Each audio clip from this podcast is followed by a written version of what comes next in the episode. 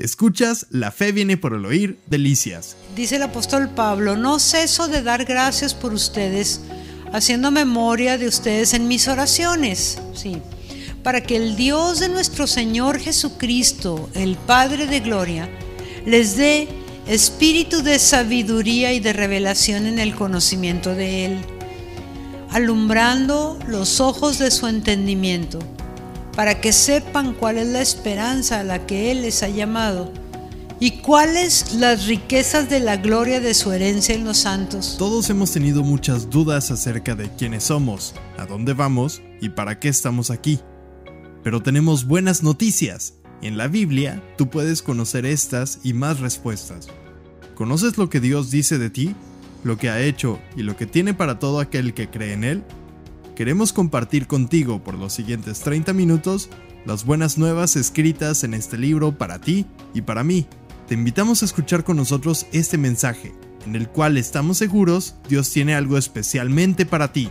Escuchas La fe viene por el oír, delicias. ¿Y cuál la supereminente grandeza de su poder para con nosotros los que creemos, según la operación del poder de su fuerza? La cual fuerza, ¿verdad? La cual operó en Cristo, resucitando de los muertos y sentándole a su diestra en los lugares celestiales, sobre todo principado, autoridad, poder y señorío, sobre todo nombre que se nombra, no solo en este siglo, sino también en el venidero, y sometió todas las cosas bajo sus pies y lo dio por cabeza sobre todas las cosas a la iglesia la cual iglesia nosotros, tú y yo, somos su cuerpo, la plenitud de aquel que todo lo llena en todo. Aquí hay mucha riqueza y conforme tú lo vas orando cada día y lo vas leyendo, cada vez el Señor te da nuevo entendimiento, te alumbra de una forma, te alumbra de otra forma. Cuando nos damos cuenta que al Señor Jesucristo se le dio todo poder, toda autoridad sobre cualquier nombre, sobre cualquier señorío, entonces es cuando nosotros empezamos a llenarnos de esa fe y de esa autoridad, el poder de la fuerza del Señor que actúa para conmigo, entonces yo empiezo a echar mano de la vida eterna y empiezo a orar sobre mi casa. Y empiezo a hablarle a las potestades, no tienes el derecho de estar aquí porque en esta casa somos lavados, comprados a precio de sangre. Y en el nombre de Jesús, que lo llena todo. Esta casa se llena de Jesucristo. Abre las ventanas y las puertas y dices, llénalo, Señor. ¿Verdad? Como luego dicen que por una puerta entre el Señor y por otra salga toda la, oscuridad o la tiniebla, que salgan virus, que salga el resfrío, que salga lo que tenga que salir en el nombre de Jesús, porque al nombre de Jesús se dobla toda rodilla en el cielo en la tierra y aún en los abismos, ¿verdad? Entonces, vamos a, estudiar ahora porque estamos leyendo y orando para que el Señor alumbre el, nuestro entendimiento. Pero si no tenemos información, ¿cómo se va a alumbrar? Y yo oro para que tu entendimiento lo reciba. Miren, yo sé que es pesado, a veces es demasiada información y ay, como que es un poco pesado. Pero si lo aguantas, yo sé que el Señor te va a alumbrar y vas a salir de aquí con las armas necesarias para la vida, para la piedad, para lo porvenir, para lo que tengas que enfrentar esta semana y las venideras, ¿verdad? Porque así vamos construyendo, dice la palabra del Señor, que Él es el que le da crecimiento a nuestro edificio, que es nuestra vida. Vamos edificando, vamos construyendo nuestra vida en Él. Y dice, de victoria en victoria. Gloria al Señor. ¿Cómo se cuida y cómo se nutre un don? Porque todos tenemos un don. Vamos a primera de Timoteo 4:13. El Señor dijo en el Sinaí que les estaba dando una ley y unos mandamientos. Estaban escritos en unas tablas de piedra, por el dedo de Dios mismo estaban escritas. Y el nuevo pacto que todos los domingos celebramos, la copa que bebemos es la sangre de Jesucristo, es el nuevo pacto en su sangre.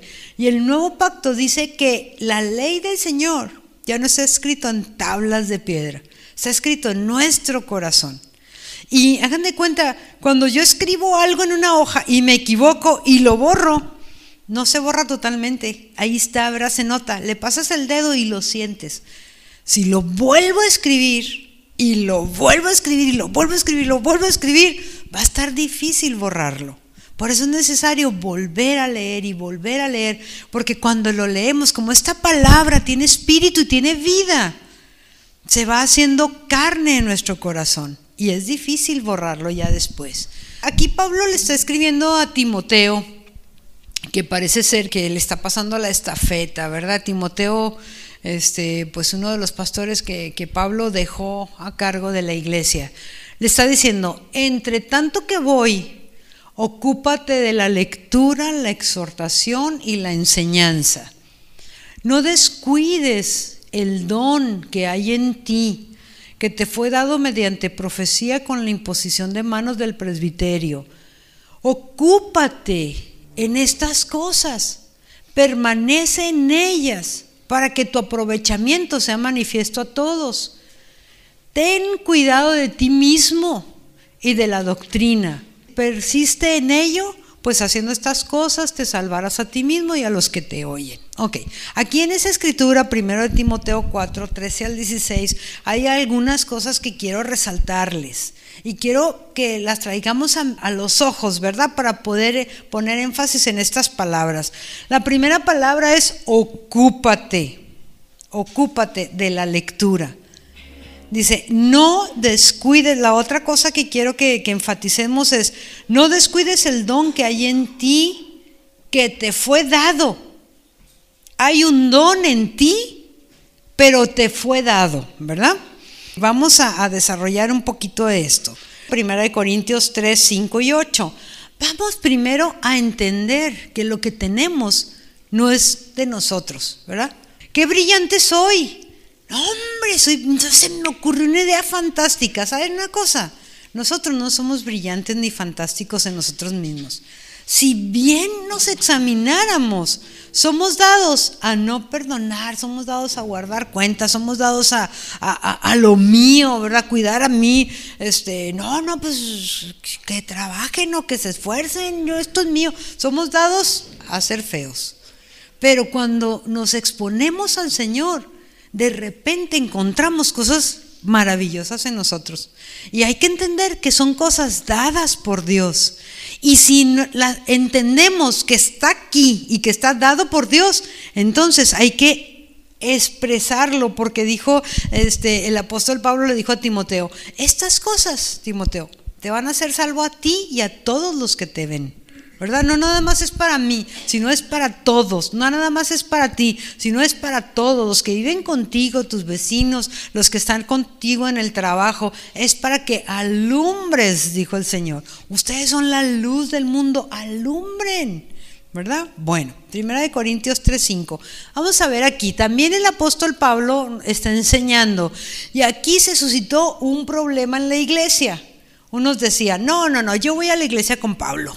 Y otros decían, no, no, no, no, yo voy a la iglesia con Apolos. Parece que Apolos era un erudito. Y este bárbaro usaba la palabra desde el Antiguo Testamento tan tremendo que él sí podía convencer a algunos judíos, siendo que Pablo no. Pablo a lo mejor fue porque fue dado a los gentiles, gloria a Dios, si no tú y yo quién sabe cómo nos habría ido. Pero Apolos era tremendo. Y entonces empieza a haber una, ahí un pleitecillo entre los hermanos. Unos querían más a Pablo y otros querían más a Apolos. Y Pablo les dice, hey, ¿quién es pues Pablo y qué es Apolos? ¿Verdad?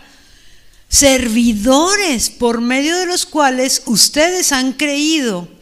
Y esto según lo que a cada uno concedió el Señor. Yo planté, Apolos regó, pero el crecimiento lo ha dado Dios. Así que ni el que planta es algo, ni el que riega, sino Dios que da el crecimiento. Y el que planta y el que riega son una misma cosa, aunque cada uno recibirá su recompensa conforme a su labor, ¿verdad? Entonces, ¿qué está diciendo aquí? Pablo está haciendo según lo que recibió. Apolos está haciendo según lo que recibió. Y cada uno de nosotros dará cuentas Si fuiste o no fuiste, ¿verdad? Si hicimos o si no hicimos de acuerdo a lo que se nos fue dado. Romanos 10 dice, cerca de ti está la palabra, en tu boca y en tu corazón. Esta es la palabra de fe que predicamos, que si confesares con tu boca que Jesús es el Señor y creyeres en tu corazón que Dios le levantó de los muertos, tú serás salvo. Escuchas, la fe viene por el oír, delicias. El Señor nos va a pedir a cada uno conforme a nuestra labor. Ok, Otro, otra parte está también en números 11. Como les dije, vamos a leer mucho la escritura para que entendamos. El apóstol Pablo era grande, claro que sí. Y Apolos, pues también. Nomás que Apolos aparece menos en la Biblia que Pablo. Pero Pablo está diciendo, ¿quién es Apolos? ¿Quién es Pablo? O sea, reconociendo que lo que hay en ellos es dado por parte de Dios. Números 16, 11. Aquí también se suscitó otro problema, pero ahora es con Moisés. Aarón y Moisés son los escogidos por el Señor. El Señor escogió a Moisés y le dijo, ve, porque he escuchado a mi pueblo en un gran clamor. Están siendo oprimidos por este faraón este, y por los capataces que lo único que hacen es darles más cargas, trabajo, dolor. Entonces ve, porque yo quiero liberar a mi pueblo. Y va, ¿verdad? Moisés los saca de Egipto y el Señor les promete una tierra y van en camino a su tierra. En el camino el Señor levanta un sacerdocio a Aarón. Jacob tuvo doce hijos y uno de estos doce era Leví. Y Leví era padre de Aarón y de Moisés, pero también de Coré. Pero el Señor mm, escoge a Moisés como el libertador, el que va guiándolos, a Aarón como el sacerdocio y a los demás hijos de Leví los escoge para el ministerio del tabernáculo. Había que levantar la carpa, había que levantar todos los utensilios y había que transportarlos por el desierto. Cuando el Señor decía paren, volvían a levantar todo el tabernáculo y estos hijos de Leví hacían eso, pero era un honor estar delante del Señor sirviéndolos. Pero cada uno tenía una orden en el, en el, ministerio. Unos hacían una cosa y otros hacían otra. Total que a Coré se le ocurrió que ¿por qué varón? ¿Por qué Moisés? Si yo también, ¿verdad? Y entonces se levantó Coré, fue en contra de ellos y aquí Moisés le está diciendo, por tanto tú, Coré, todo tu séquito, que eran como 200 más o menos, sois los que os juntáis contra Jehová, pues Aarón, ¿qué es para que contra él murmures? O sea, el punto que quiero que veamos aquí es que Moisés le está diciendo, ¿sabes qué? Coré, no te estás levantando en contra de Aarón, porque Aarón ¿qué es? Te estás levantando en contra del Señor, que el Señor fue el que dio esto a Aarón, ¿verdad? Porque Aarón, ¿qué es para que contra él murmuren? Verso 28. Y dijo Moisés, en esto conocerán que Jehová me ha enviado para que hiciere todas estas cosas y, y que no las hice por mi propia voluntad. ¿Qué estamos estudiando ahora? Estamos estudiando cómo se nutre un don y cómo se cuida un don.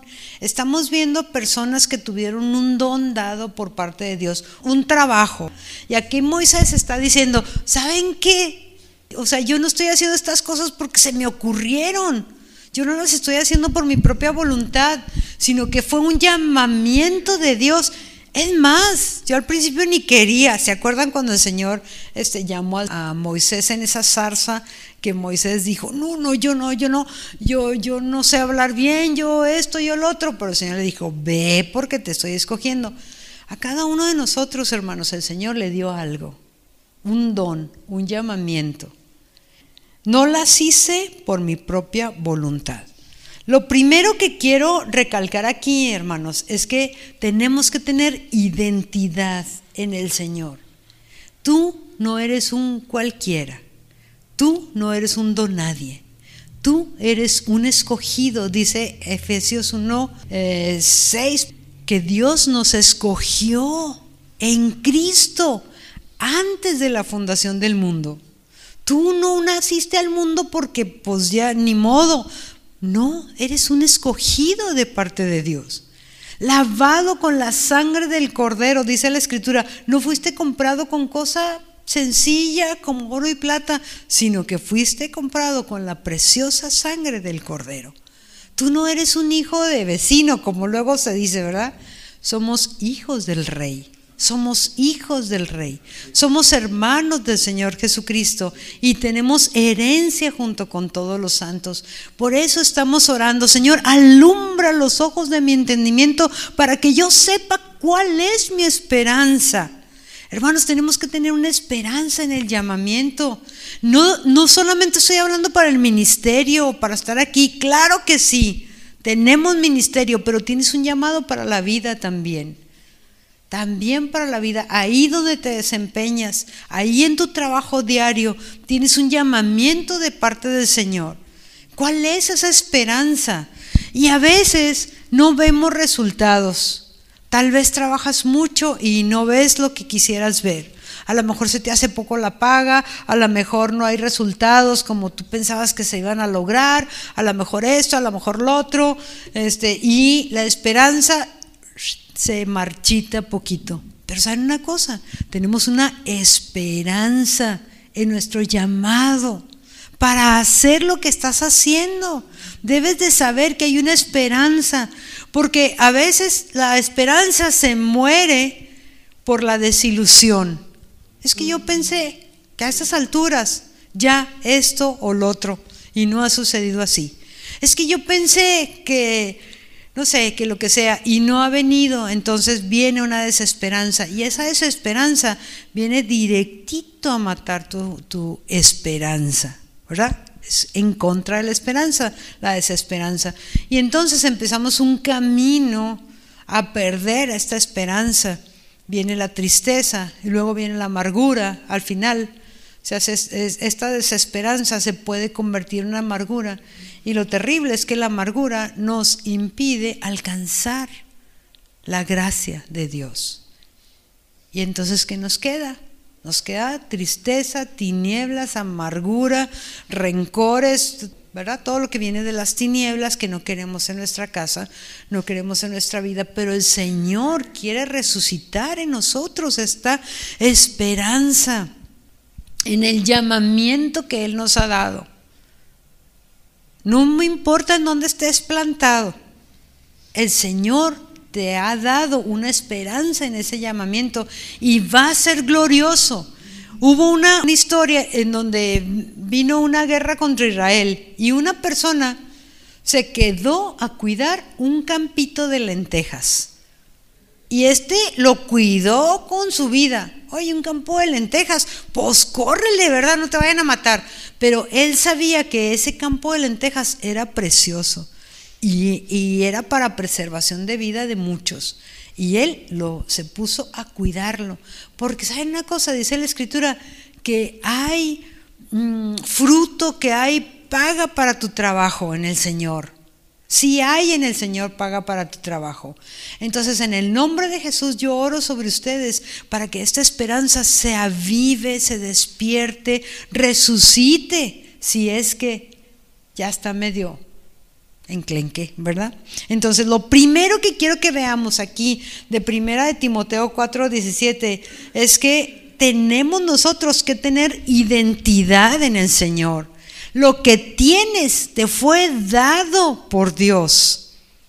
No importa que sea, pero es tuyo, lo tienes que cuidar.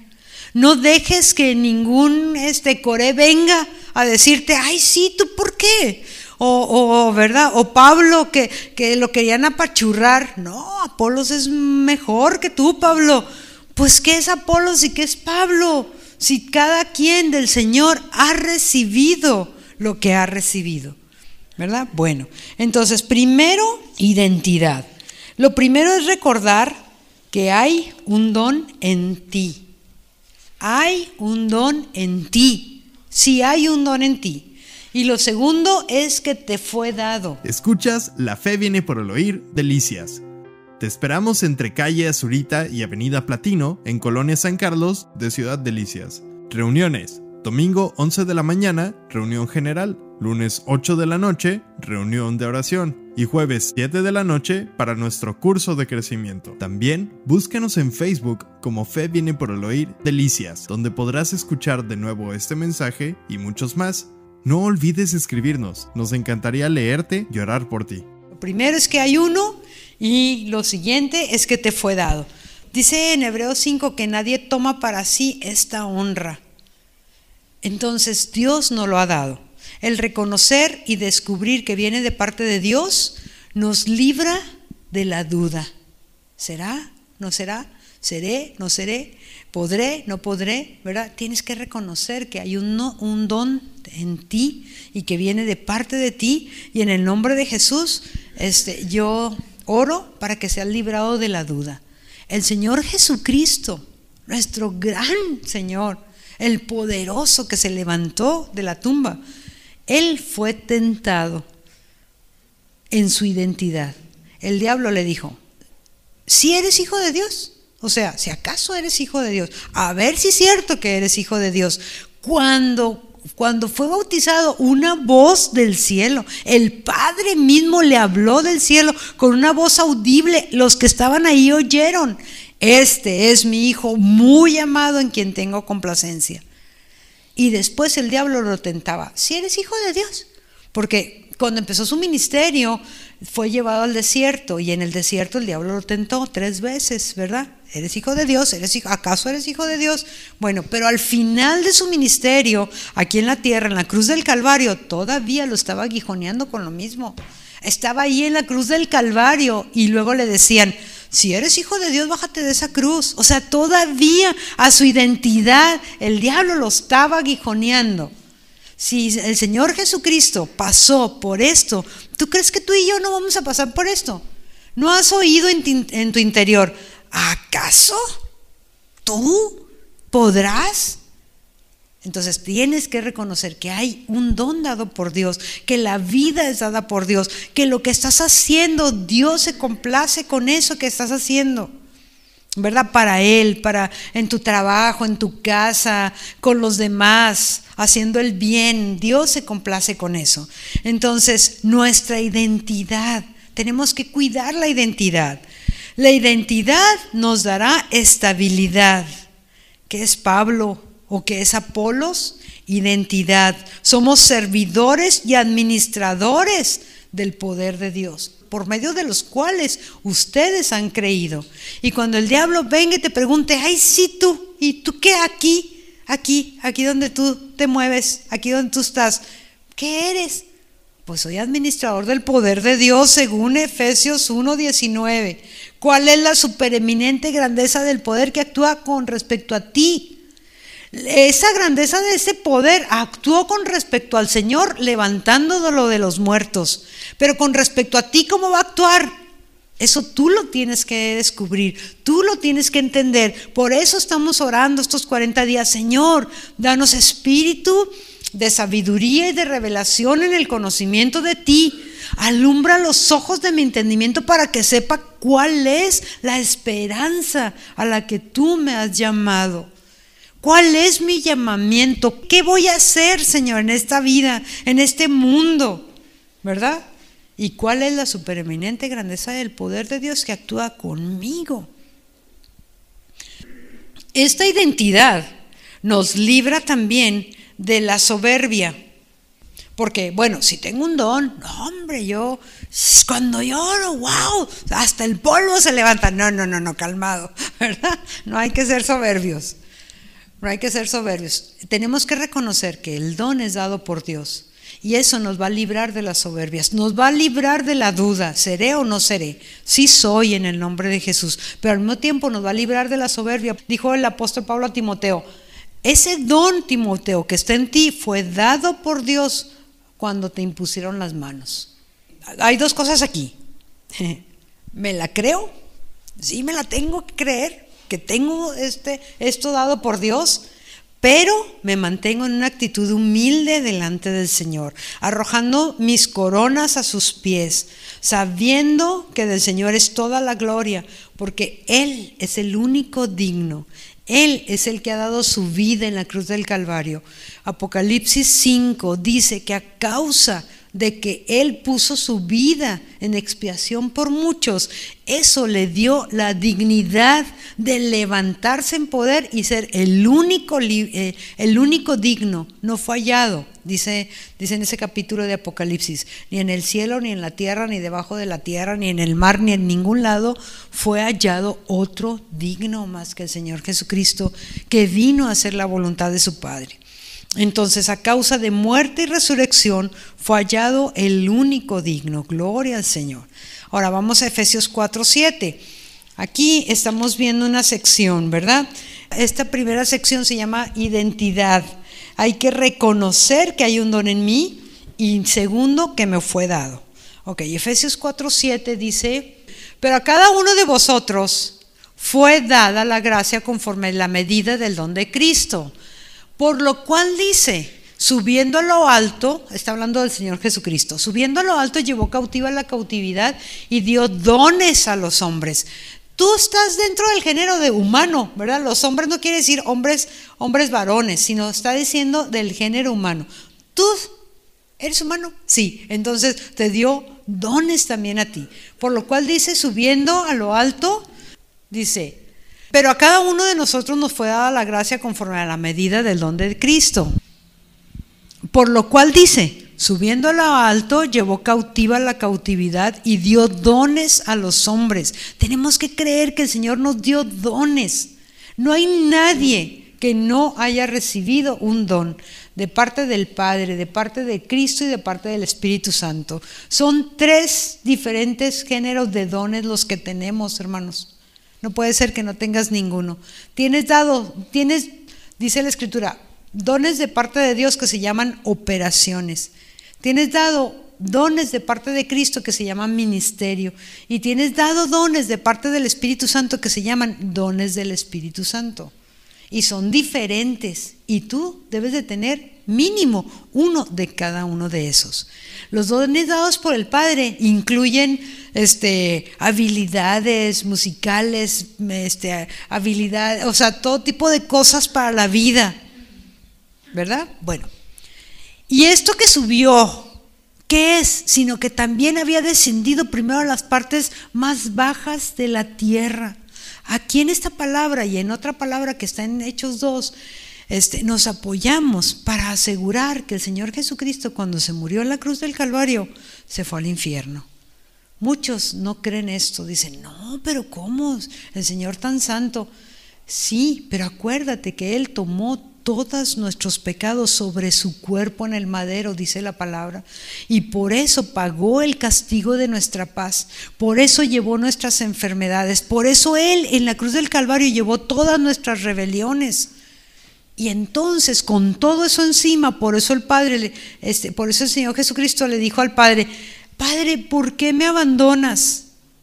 Y entonces el Señor murió y se fue a las partes más bajas de la tierra.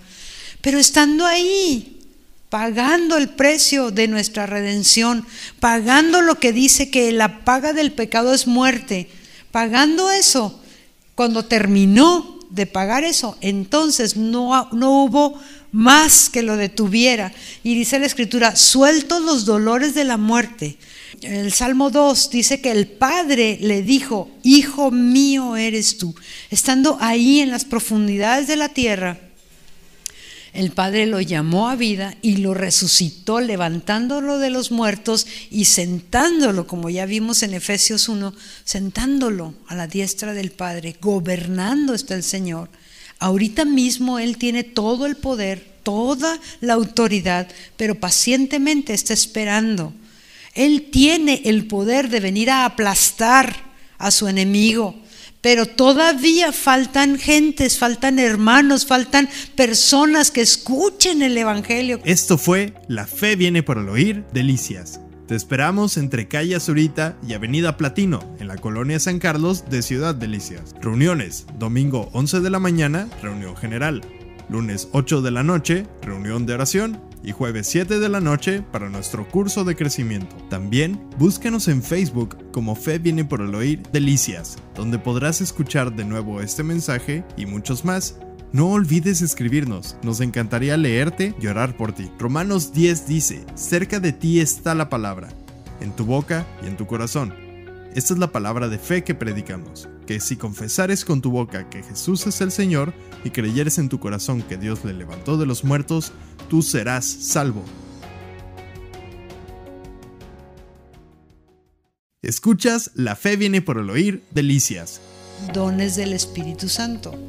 Y son diferentes. Y tú debes de tener mínimo uno de cada uno de esos. Los dones dados por el Padre incluyen este, habilidades musicales, este, habilidades, o sea, todo tipo de cosas para la vida. Todos hemos tenido muchas dudas acerca de quiénes somos, a dónde vamos y para qué estamos aquí. Pero tenemos buenas noticias. En la Biblia tú puedes conocer estas y más respuestas. ¿Conoces lo que Dios dice de ti? ¿Lo que ha hecho y lo que tiene para todo aquel que cree en Él? Queremos compartir contigo por los siguientes 30 minutos las buenas nuevas escritas en este libro para ti y para mí. Te invitamos a escuchar con nosotros este mensaje, en el cual estamos seguros Dios tiene algo especialmente para ti. Escuchas La fe viene por el oír, delicias. Y esto que subió, ¿qué es? Sino que también había descendido primero a las partes más bajas de la tierra. Aquí en esta palabra y en otra palabra que está en Hechos 2, este, nos apoyamos para asegurar que el Señor Jesucristo cuando se murió en la cruz del Calvario se fue al infierno. Muchos no creen esto, dicen, no, pero ¿cómo? El Señor tan santo. Sí, pero acuérdate que Él tomó todos nuestros pecados sobre su cuerpo en el madero, dice la palabra. Y por eso pagó el castigo de nuestra paz. Por eso llevó nuestras enfermedades. Por eso Él en la cruz del Calvario llevó todas nuestras rebeliones. Y entonces, con todo eso encima, por eso el Padre, este, por eso el Señor Jesucristo le dijo al Padre, Padre, ¿por qué me abandonas? Y entonces el Señor murió y se fue a las partes más bajas de la tierra. Pero estando ahí, pagando el precio de nuestra redención, pagando lo que dice que la paga del pecado es muerte, pagando eso, cuando terminó de pagar eso, entonces no, no hubo más que lo detuviera. Y dice la escritura, sueltos los dolores de la muerte. El Salmo 2 dice que el Padre le dijo, Hijo mío eres tú. Estando ahí en las profundidades de la tierra, el Padre lo llamó a vida y lo resucitó, levantándolo de los muertos y sentándolo, como ya vimos en Efesios 1, sentándolo a la diestra del Padre, gobernando está el Señor. Ahorita mismo Él tiene todo el poder, toda la autoridad, pero pacientemente está esperando. Él tiene el poder de venir a aplastar a su enemigo, pero todavía faltan gentes, faltan hermanos, faltan personas que escuchen el Evangelio. Tenemos en nuestros hombros esa gran comisión que es una honra, es un honor poder llevarlo. No hay que avergonzarnos de este Evangelio porque es poder de Dios para salvación. Si el Señor vendría ahorita mismo porque va a venir en un caballo blanco, vino la primera vez sencillo y humilde, dice Zacarías 9, sentado en un pollino, en un asno, en un burrito, en un hijo de asna, dice, en un burrito, sentado sencillo y humilde entrando a Jerusalén como un Dios salvador, libertador del pecado. Pero la segunda venida va a venir sin relación al pecado. Va a venir como rey a juzgar y a reinar sobre sus enemigos, sentado en un caballo blanco. Y dice la escritura que en su mundo dice rey de reyes y señor de señores. Con la espada de su boca, dice, matará al malo. Qué terrible en aquel día pero aún falta tiempo, por eso el Señor aún no está este, ejerciendo todo su señorío que sí tiene. Pero dice, aquí estoy, porque el Salmo 2 dice, siéntate a mi derecha hasta que tus enemigos sean puestos por estrados de tus pies. En paciencia, dice, la paciencia del Señor es para salvación. Entonces dice, ¿y qué es esto de que subió? Sino que también había descendido primero a las partes más bajas de la tierra. El que descendió es el mismo que también subió por encima de todos los cielos para llenarlo todo. Dicen Hebreos que el Señor traspasó los cielos, ¿verdad? Cuando subió de las partes bajas, Él no solamente, ¡pum!, fue puesto aquí en la tierra, ¡ay, ya la libré, sino que traspasó los cielos.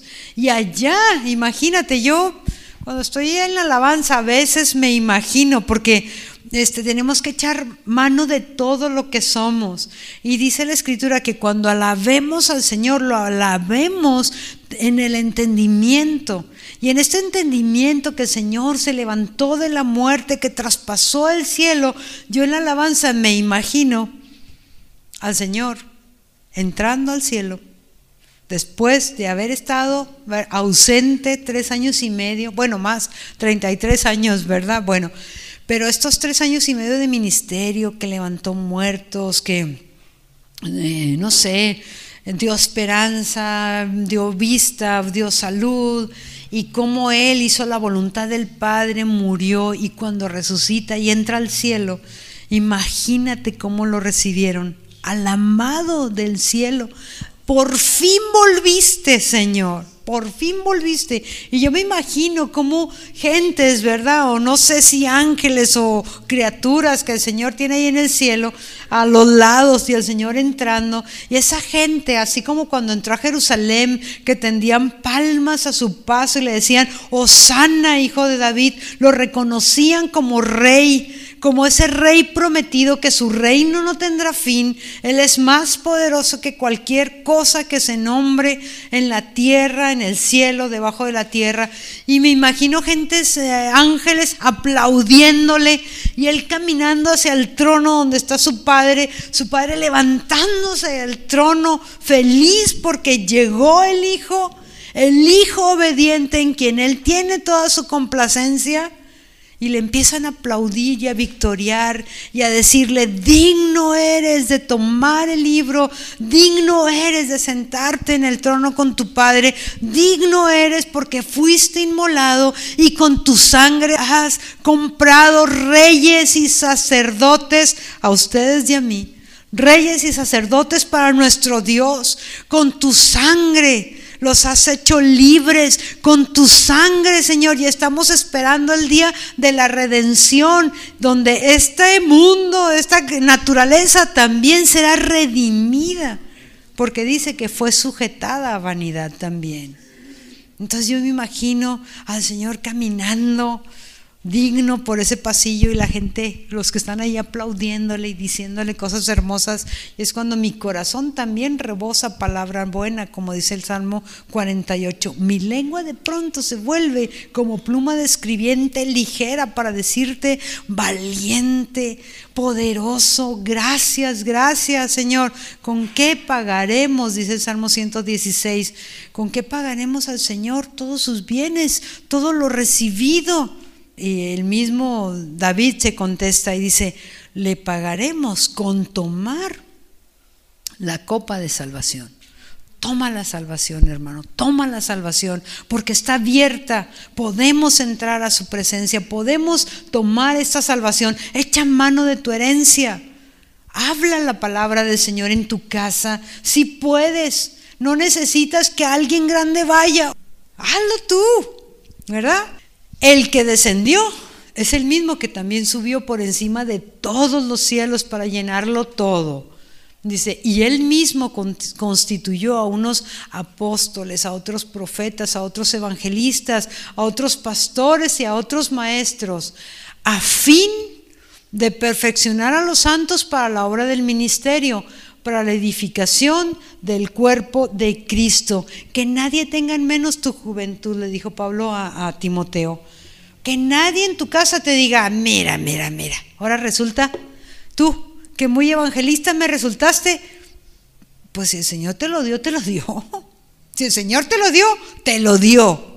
Identidad, toma lo que el Señor te ha dado, ¿verdad? No dejes que la vergüenza te impida de ejercer tu don, tu ministerio, tu llamado aquí en la tierra, porque estás llamado a alumbrar en donde estés plantado. Romanos 10 dice, cerca de ti está la palabra, en tu boca y en tu corazón. Esta es la palabra de fe que predicamos, que si confesares con tu boca que Jesús es el Señor y creyeres en tu corazón que Dios le levantó de los muertos, tú serás salvo. Escuchas, la fe viene por el oír, delicias. A fin de perfeccionar a los santos para la obra del ministerio.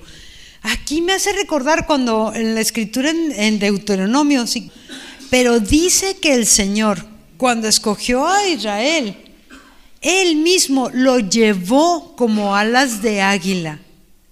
Y luego, cuando los tenía ahí como polluelos, dice que los incitó, incitó su nidada revoloteando sobre ellos, para que ellos no se quedaran este, pajaritos, para que ellos se convirtieran en águilas, en lo que el Señor les había, este, eh, ¿cómo se dice?, llamado.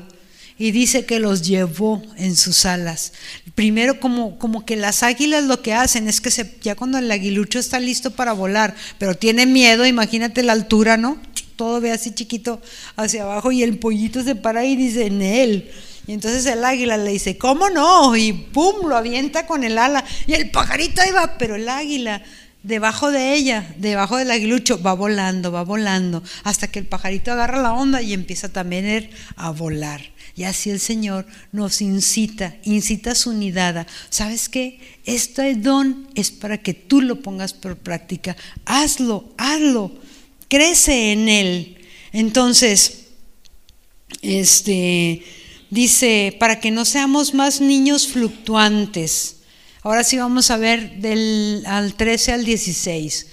Dice, hasta que todos lleguemos a la unidad de la fe y del conocimiento del Hijo de Dios, a un varón perfecto, a la medida de la estatura de la plenitud de Cristo, para que ya no seamos niños fluctuantes, llevados por doquiera de todo viento de doctrina, por estratagemas de hombres para engañar empleando con astucia las artimañas del error, sino que siguiendo la verdad en amor, crezcamos en todo, en aquel que es la cabeza, esto es Cristo, de quien todo el cuerpo bien concertado y unido entre sí por todas las coyunturas que se ayudan mutuamente según la actividad propia de cada miembro recibe su crecimiento para ir edificándose en amor.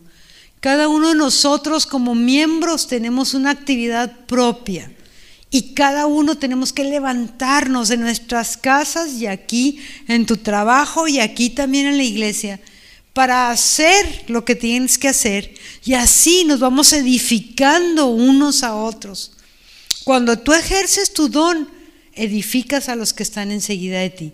Entonces Jesucristo nos avienta del nidito como el águila, nos incita a crecer para que ya no seamos niños fluctuantes, sino que crezcamos. ¿A cuál estatura? A la estatura del varón perfecto. El Señor Jesucristo está diciendo, ven, ven, hay mucho más, ¿verdad? Esto es una primera parte de Primera de Timoteo, en donde dice que hay un don, que no descuides ese don que hay en ti, que sepas que hay un don y que está dado por ti, por Dios, que está puesto en ti, que no lo descuidemos, ¿verdad? Y lo segundo que dice es, ocúpate de la lectura, ocúpate de la lectura. ¿Cómo vamos a crecer en este don? Solamente leyendo la palabra del Señor. Lo segundo es ocúpate. Ocuparse es tener algo determinado que hacer, alguna cosa, ¿verdad? Algún oficio, alguna función, algún cometido. Ocúpate, dedícate, entrégate, desempeña, atiende, cuida. Eso se llama, eso es ocuparse. Entonces el apóstol Pablo le está diciendo a Timoteo, ocúpate de la lectura, Timoteo. La palabra del Señor dice que no debe de ser ningún neófito para que no caiga en lazo del diablo. Pero desecha las cuestiones necias e insensatas, sabiendo que engendran contiendas.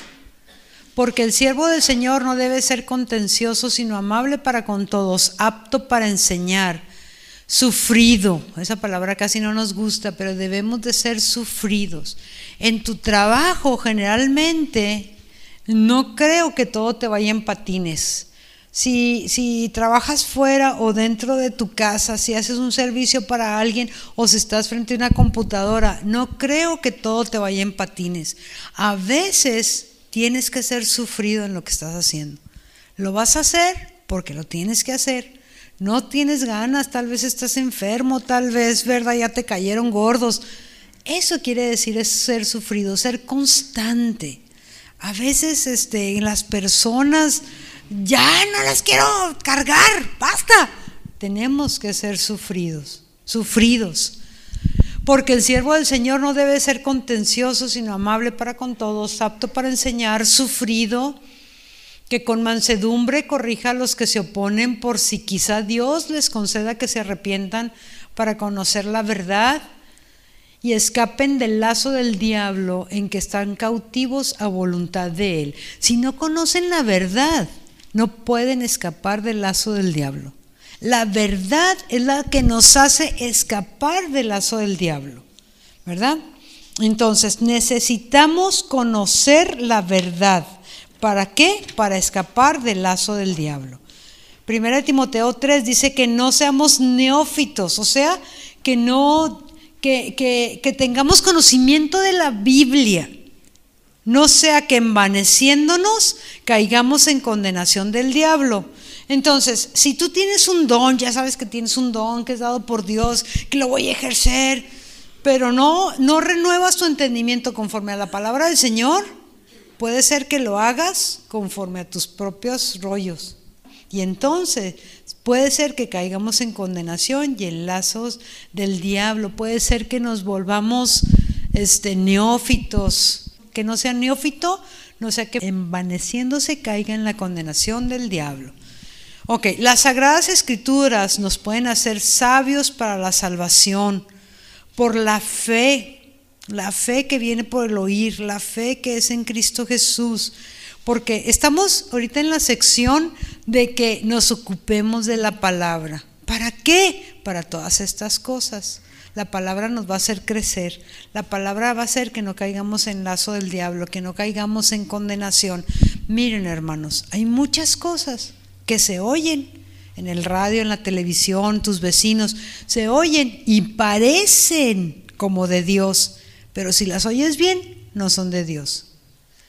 Los de pare de sufrir, todos esos rollos que andan por ahí, parecen, pero no. Tengan cuidado no vayan a hacer que caigan en lazo de condenación, ¿verdad? Dice, persiste tú sabiendo de quién has, aprendido. Las sagradas escrituras te pueden hacer salvio para la salvación, porque toda escritura es inspirada por Dios y útil para enseñar, corregir, redarguir, instruir Romanos 2.20. Pablo le estaba hablando a los judíos, ¿verdad? Les está diciendo que ellos como tienen la ley, pues ellos, este, porque la ley, hermanos, que Dios les dio a los judíos, eso les trajo justicia y les trajo un parámetro de vida y ya no eran tan bárbaros como todos los de alrededor, ¿verdad? ahorita en la actualidad hay unas prácticas muy bárbaras aquí en nuestro país, ahí en este Oaxaca se ha sabido que Padres venden a sus hijas por tres vacas, ¿verdad? ¿Qué va a pasar con esas hijas? Pues sepa. Las van a hacer sirvientas, ojalá, pero a veces hasta las hacen esclavas de otras cosas y así, ¿verdad? Y, y los padres no tienen empacho en vender a las hijas por las vacas, les dan más. Y entonces, hay prácticas bárbaras, eso es a lo mejor lo menos. Es nomás un ejemplo rápido y burdo. Pero los seres humanos somos dados a prácticas. Dios les dijo a los judíos, ustedes no van a hacer lo que las otras naciones de la tierra hacen. ¿Como cuáles cosas hacen? Pues como que ofrecen al primogénito quemado al dios Moloch. Eso hacían los habitantes de esa región. Ustedes no lo van a hacer. O sea, prácticas bárbaras en donde el valor de la vida no, no había, no existía. ¿verdad? Y entonces la ley de, de, Jehová los libra de todas esas cosas y les da el valor a lo que tiene valor, valor a la vida. Escuchas La Fe viene por el oír, Delicias. Te esperamos entre calle Azurita y Avenida Platino, en Colonia San Carlos, de Ciudad Delicias. Reuniones. Domingo 11 de la mañana, reunión general. Lunes 8 de la noche, reunión de oración. Y jueves 7 de la noche para nuestro curso de crecimiento. También búscanos en Facebook como Fe viene por el oír Delicias, donde podrás escuchar de nuevo este mensaje y muchos más. No olvides escribirnos, nos encantaría leerte y orar por ti. Los romanos parece que tampoco no tenían valor a la vida mataban a cualquier hijo que naciera mal o a cualquiera este, de sus oficiales que estaba mal herido, ahí lo dejaban porque pues ya no vale. Ahora lo que sigue, el valor a la vida. Jesucristo, Jehová, Dios, el Padre, es vida. Y el primer valor es la vida, ¿verdad? Bueno, entre nada más así un ejemplo. Entonces, el apóstol Pablo les está diciendo, ustedes tienen la ley, y ustedes se creen muy, muy, ¿verdad? Se creen instructores de los indoctos, se creen maestros de niños.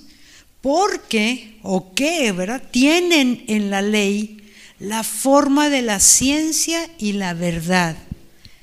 Las escrituras, hermanos, tienen en sí mismas la forma de la ciencia y de la verdad. Eso es lo que yo quería resaltar en esta escritura. Las sagradas escrituras nos pueden dar la verdad en este mundo tan locote, ¿verdad? Volteado de cabeza. Te pueden anclar en la verdad en tu casa. Yo digo en tu casa porque es el primerito tu, tu seno familiar. ¿Qué es lo que vamos a decidir? Porque sobre todo los que tienen niños pequeños, ¿verdad? Están decidiendo, decidiendo hacia dónde, a veces deciden en cuál escuela, a veces deciden este, cosas acerca de los niños. Las Sagradas Escrituras nos pueden ayudar hasta para eso, ¿verdad? Romanos 2.20 dice, en las Escrituras está la forma de la ciencia y de la verdad. Segunda de Corintios 7.1, que nosotros somos como una vasija. Y dice, así que amados, puesto que tenemos tales promesas, limpiémonos de toda contaminación de carne y de espíritu, perfeccionando la santidad en el temor de Dios. Entonces, tenemos un depósito para atesorar. ¿En dónde lo vamos a atesorar? En nuestros corazones y en nuestra mente. Tenemos que saber que tenemos un don dado por Dios. Tenemos que saber que ahí está y que es dado por Dios y que nosotros tenemos que pulirlo, tenemos que descubrirlo, tenemos que empezar a ejercitar pero si nosotros no descuidamos la escritura, vamos a entresacar, como dice el libro de Isaías, lo vil de lo precioso. Podemos entender qué cosas son de parte del Señor y cómo aplicarlas a nuestra vida y qué cosas desechar porque no son provechosas para, nuestro, para nuestra vida. La escritura es pues la fuente para nosotros porque está inspirada y se refiere cuando dice que la escritura es inspirada por Dios, está inspirada, ¿verdad? Inspirar quiere decir tomas aliento. Y el Señor, la escritura la exhala porque la está hablando y cuando tú estás hablando, estás exhalando lo que primero inspiraste. Bueno, pues la palabra de Dios es exhalación de Dios sobre nosotros. Él sopla vida sobre nosotros, así como sopló en Adán cuando hizo ese monito de barro, le sopló vida en sus narices. Y eso es lo que el Señor hace con nosotros. Cuando nosotros leemos su palabra, que está inspirada por Dios, estamos leyendo aliento de vida para nosotros. Y lo tremendo es que cuando la tomamos en nuestra mente y en nuestro corazón y le empezamos a hablar sobre los otros, los demás, en nuestra casa sobre todo, pero los demás empiezan a recibir vida también, porque la palabra del Señor está inspirada por Dios y es útil, dice, para corregir, para instruir, para edificar. para todo eso nos, nos sirve la palabra del Señor. Ok, número tres. El apóstol Pablo le dice a Timoteo, primero, ocúpate y luego dice que hay un don en él y luego dice, no descuides este don que hay en ti. El don en ti que está ahí no lo tenemos que descuidar. Nosotros, hermanos, no brillamos con luz propia, no ardemos con fuego propio, así como la parábola de las diez vírgenes. Las diez vírgenes, cada una tenía una lámpara que necesitaba mantener prendida. Pero esa lámpara no era como ahora, ¿verdad? Que nomás prendes el foco y ahí está. Sino que esa lámpara tenía que ser alimentada con aceite. Y al estarse quemando ese aceite, entonces alumbraba. La llamita estaba este, alimentada por ese aceite que había en la lámpara y se iba consumiendo. Las vírgenes tenían que echarle más aceite y más aceite para que esa lámpara no se apagara. Y así nosotros, esa luz que está en nosotros de parte de Dios debe de estar alumbrando, pero no tenemos nosotros luz propia.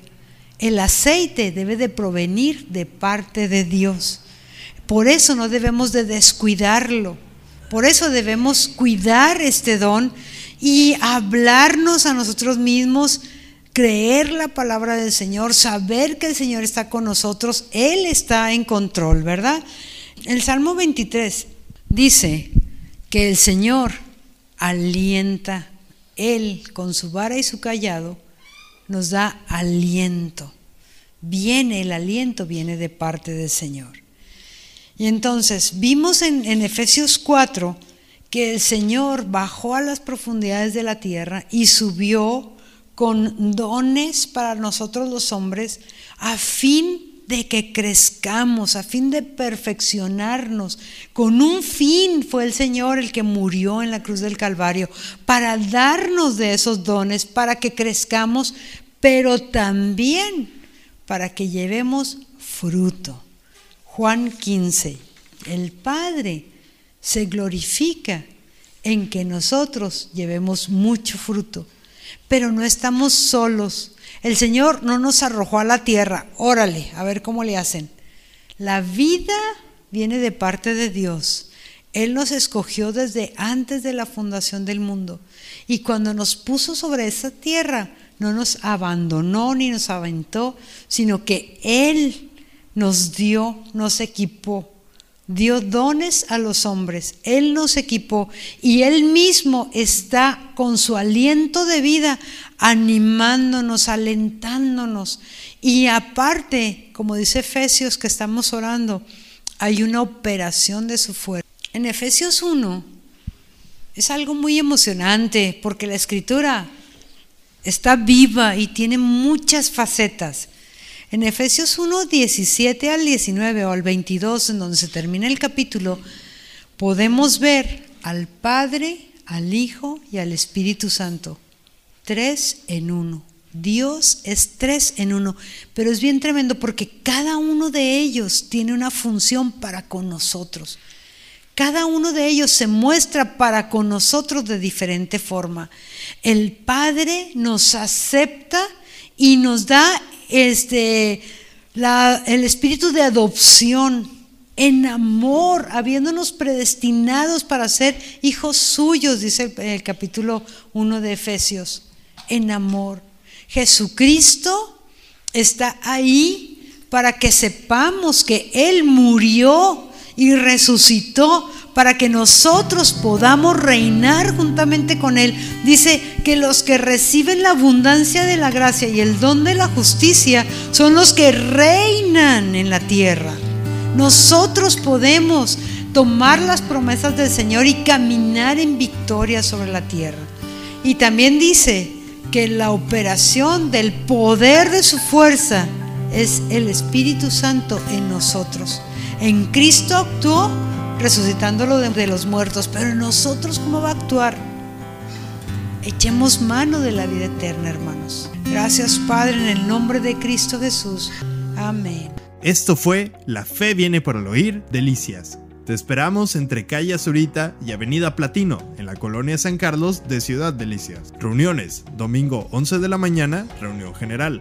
Lunes 8 de la noche, reunión de oración. Y jueves 7 de la noche para nuestro curso de crecimiento. También búscanos en Facebook como Fe viene por el oír Delicias, donde podrás escuchar de nuevo este mensaje y muchos más.